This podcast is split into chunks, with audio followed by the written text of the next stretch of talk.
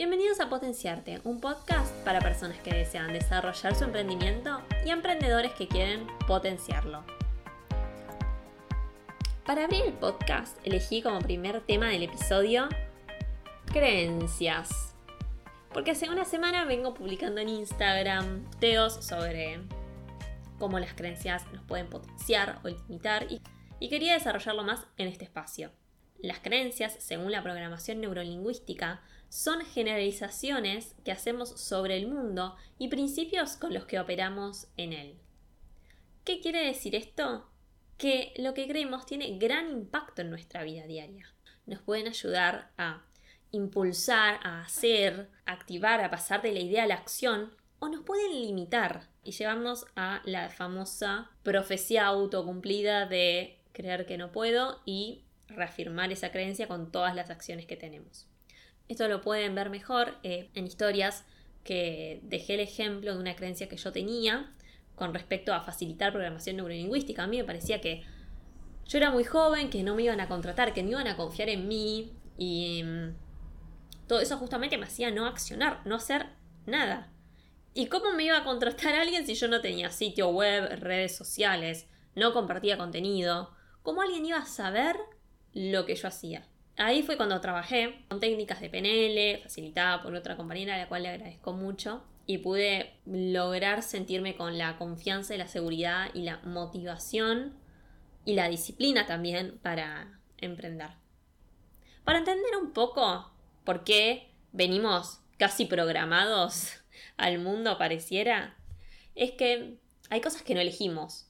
Nacemos en un país determinado, en una cultura, y de ahí radica gran parte de las creencias que adoptamos inconscientemente. Esto también va a depender de los grupos que frecuentamos, del colegio, de la universidad, de las creencias de los amigos que tenemos. También las creencias provienen de nuestra familia, por supuesto. Es como esa premisa que dice somos las cinco personas con las que nos rodeamos. Y si bien me parece un poco extremista, con esto el mensaje que quiero dejar es que influye mucho eh, las creencias de nuestra familia, porque están ligadas a un montón de temas, ya sea políticos, religiosos, morales, éticos. Aprendemos de allí lo que está bien, lo que está mal. Y después está en uno, ¿no? Empezar a cuestionar todo esto para tener sus propias creencias. Y por supuesto que también están las creencias que vienen de nuestras experiencias.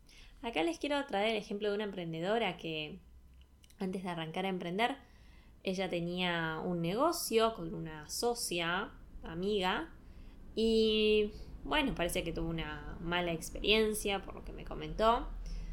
Entonces tenía la creencia de que todos los socios son ventajeros. Entonces, claro, ella necesitaba para este nuevo emprendimiento un socio inversor, sí o sí, para, para lograr el objetivo que ella quería. Y bueno, con esta premisa muy difícil que avance porque ella se juntaba, la verdad que tenía una idea de negocio que era increíble, con mucho potencial, un negocio abocado a la tecnología, que siempre suelen tener bastante inversión y, facilidad, porque justamente hay muchos inversionistas que apuestan en este tipo de proyectos. Entonces esta persona iba a convocatorias, tenía un elevator pitch buenísimo, los inversionistas quedaban impresionados y al momento de tener esa entrevista, esa primera charla, ella sentía todo el tiempo, perdón la palabra, pero literalmente era lo que me decía, que le iban a cagar.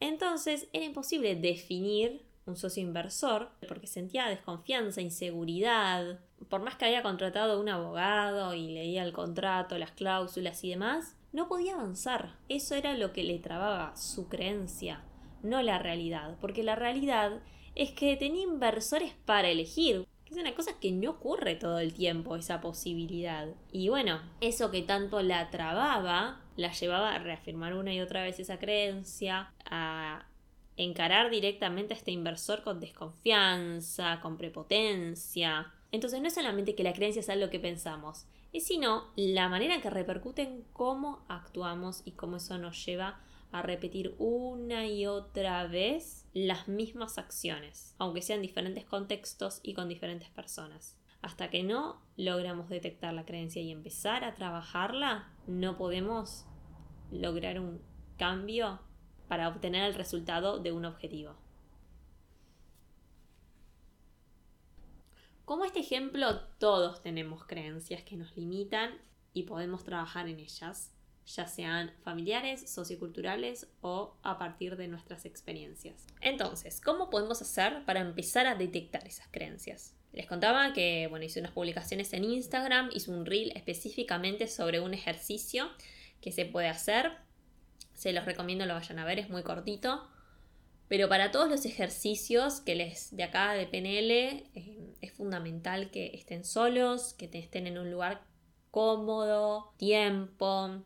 Para empezar a detectar, lo que recomiendo es escribir. Todo aquello que comienza con no puedo, no soy capaz, soy mala en tal cosa, a mí esto no me sale, no soy buena. Todo eso que nos decimos, ese diálogo interno, esa vocecita, que proviene de alguno de estos lugares, ya sea de las familias socioculturales o de nuestras propias experiencias, está bueno arrancar por anotarlos. Para empezar una introspección personal. Te va a ayudar muchísimo y también a, a la inversa, anotar aquellas creencias que te potencian, que te motivan, que te hacen sentir empoderada, segura, con confianza, porque ahí, está la, ahí radica la diferencia entre una, creencia que te limita y una que te potencia. La que te potencia es ese motor que necesitamos para crear, para ser creativos con nuestro emprendimiento. En cambio, las limitantes son aquellas que nos tiran para atrás. Entonces esto nos puede generar desesperanza. Entonces, como Creo que es imposible delegar, ni lo intento. O impotencia. No, yo no puedo eh, hacer, un, hacer el presupuesto de mi, de mi emprendimiento. No, a mí me va mal en matemáticas. Yo soy mala. Eh, esa es una creencia que tenía. Y, bueno, que con el PNL me empecé a dar cuenta de dónde provenía. Un poco de, de este contexto cultural, de qué tan importante es la nota numérica. Y yo siempre tuve notas bajas en matemáticas, así que no me destacaba por eso, pero tenía otras habilidades. Y hoy en día, después de haber abandonado esa creencia, pues yo tenía esta creencia que me llevaba a realizar un montón de acciones. No me creía capaz de sacar el presupuesto de un emprendimiento. Entonces, ¿a partir de qué? Trabajé con esta creencia de dónde venía, la cambié por una creencia potenciadora, que es, tengo todos los recursos que necesito y los que no tengo, los aprendo. Entonces, como no tenía el recurso de finanzas, agarré un curso de finanzas para emprendedoras, que además se los recomiendo, de mujer financiera. Entonces a partir de ahí pude sacar un presupuesto. Esa impotencia que me generaba mi creencia limitante la pude transformar. Otras sensaciones que pueden generar las creencias limitantes son la desvalorización. Es decir, que no te crees merecedora de que alguien pague el precio de tu producto. Que por ahí es artesanal, está cubriendo la necesidad de tu cliente ideal, pero si no te crees merecedora, vas a hacer las acciones necesarias para reafirmar tu creencia y no recibir ventas. En conclusión, el primer paso es empezar a detectar esa creencia que te está limitando. ¿Cómo? Escuchándonos. A veces repetimos mucho y para mí lo que también sirve es pedirle a los otros, a esas personas que nos rodean, ese círculo íntimo, preguntarle qué creencias limitantes cree que tenemos.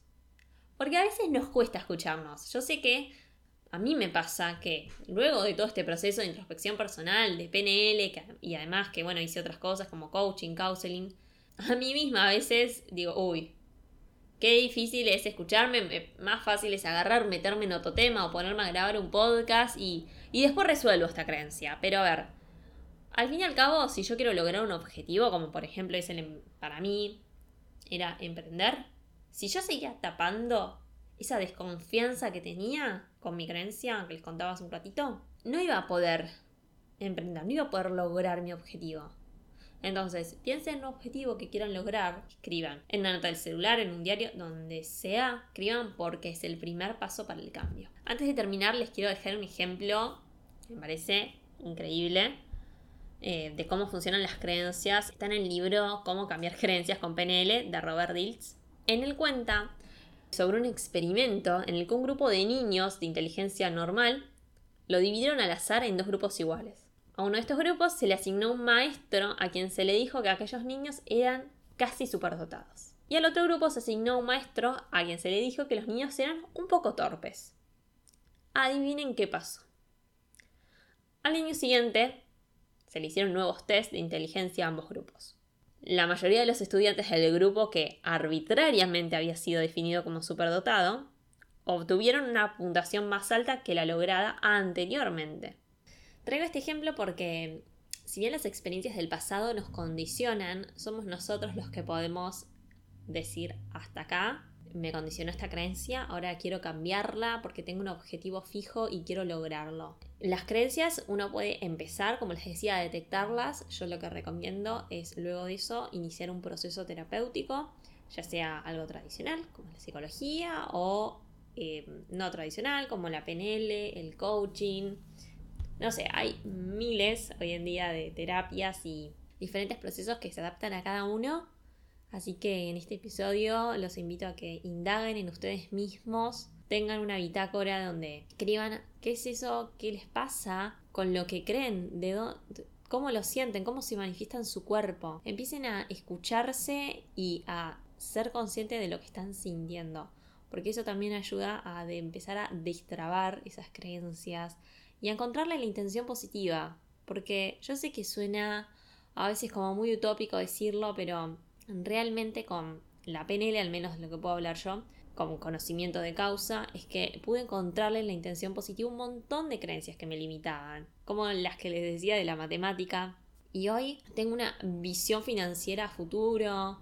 Y lo también lo he visto con compañeros, con personas, con ejemplos de libros, de, de casos reales. Hay muchas formas, solo está en vos empezar a ser protagonista de tu vida. Gracias por llegar al final del episodio. Nos vemos en el próximo. Te, recuerdo que me puedes encontrar en las redes sociales arroba bajo y si sos emprendedor y querés que te entreviste, avísame por ese medio. Nos vemos, besos.